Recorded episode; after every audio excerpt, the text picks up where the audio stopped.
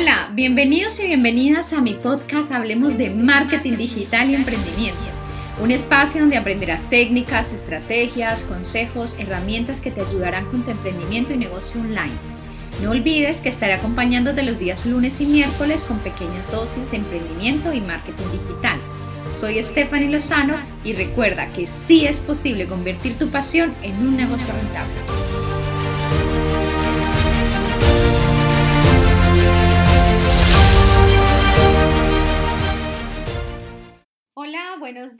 Bueno, bienvenidos a un episodio más. Hoy miércoles 24 de febrero, ya con este último episodio del mes de febrero. Y bueno, hoy vengo con un tema que me apasiona muchísimo en relación a mi especialidad, que es el diseño web. Y se trata de cómo debemos diseñar nuestra página home o inicio, ¿no? Como lo quieras llamar. ¿Qué elementos deben de tener esta página para que se convierta en una eh, página irresistible? Bueno, primero que todo, mm, recordar que mm, esto es una de las páginas más importantes de nuestro sitio web, ya que es ese, esa primera impresión, ¿no? Es esa parte donde casi todos entramos, o sea, una de las páginas más visitadas de tu web sin duda va a ser esta, bueno, la de servicios también, pero este va a ser como esa, esa puerta principal, ¿no? Hacia tus servicios, hacia, ti, hacia tu área profesional. Es por eso que tiene que estar sumamente optimizada, muy bien organizada y tener elementos claves, ¿no? Independientemente de cuál sea tu negocio, tu objetivo, si tienes una tienda online, si eres marca personal, no importa de qué sea tu negocio, pero siempre tenerlo muy bien optimizada y con unos objetivos claros. Tu página de inicio debe tener, debe ser una carga rápida, ¿no? Debe de ir alineada siempre con tus diseños corporativos, tus colores, debe ser llamativa, moderna.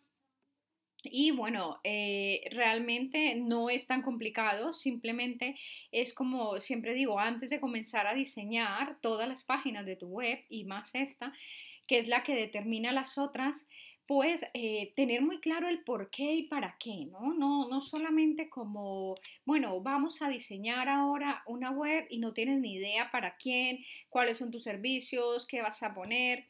Por eso siempre hago mucho énfasis en esto. Es una página que tiene que tener call to action para que esto ayude a la navegación, a que los usuarios se quieran quedar en tu página, pinchen, den clic y sigan y entren a otras páginas, ¿no? Eh, bueno, voy a decirte lo que debe tener eh, esta parte de la página de inicio o home, como la quieras llamar.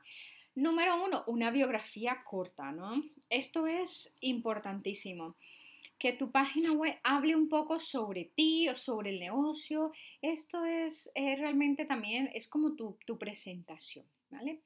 Debes de tener al menos un link magnet o, bueno, un, un ebook, una guía que de entrada tú puedas dar valor, ¿no? Puedes captar datos y dar valor a tus usuarios. Entonces es muy importante que tengas allí. Yo normalmente aconsejo esto que sea o en la primera parte, en el primer bloque, en la cabecera del imagne, eh, de que lo descarguen y, todo esto, así tú estás captando de una vez datos y no estás perdiendo este lead, ¿no? Eh, puede ser un ebook, una guía, como dije, una plantilla, algo de valor. Después tienes que tener eso, la biografía corta eh, y más, bueno, con un call to action que diga más sobre mí, más sobre nosotros. Ya, si a alguien le interesa saber más sobre tu empresa, sobre tu marca personal, pues vaya a la página sobre mí. Los servicios que ofreces de forma visual y resumida tienen que estar acá presentes no en, profundidad, pero si es verdad, ayudarte de imágenes, de iconos. En mi web, por ejemplo, yo tengo allí la parte de mi consultoría y mis tres planes de diseño, un poco a modo resumen y con un icono. Entonces es muy importante que lo tengamos en esta primera para decir, bueno, ¿qué es lo que haces? ¿no? Tienes que dejar en esta, en esta home muy claro qué haces, cómo vas a ayudar, para poder que las personas digan, bueno, yo entro acá, es para mí o no es para mí, me voy o no me voy. Bueno, em, las redes sociales sí o sí tienes que estar allí en los, botones o en beber tu Instagram que se vea, bueno, la red social que más manejas, que se vea. Una suscripción a una newsletter es importante también, un tipo formulario o algo. Eh, bueno, también puedes poner mm, algunos testimonios eh, prueba social, que es importante, lo que dicen las personas de ti, de tu marca, lo que pueden decir las personas acerca de casos de éxito. Eso también porque da confianza y credibilidad, ¿no? Si has aparecido en medios o has trabajado con empresas o esto y lo quieres poner, pues los logos de esto también. Además, los últimos posts de tu blog también para que esto incite pues a que vayan y visiten tu blog, a que vayan y, miren qué es el contenido que estás escribiendo, redactando. Obviamente la parte de contacto, que sepan cómo pueden contactar contigo. Si puedes poner vídeos o fotografías tuyas o algo, eh, video marketing corporativo, será muy interesante también que te apoyes en esto. En resumen, esta página de Home es el resumen de todo lo que las personas se van a encontrar en las otras páginas. Si vemos, te he nombrado la parte de sobre mí, pero a modo resumen en tu Home, la parte de tus servicios, pero sintetizados, la parte de tu contacto sintetizada, la parte de tu blog. Es decir, que allí vean todo lo que se van a encontrar en tu web debe ser, no te agobies si la ves demasiado larga, a veces dices, Ay, es que una página, no importa, es que no pasa nada, lo importante es que tú des valor.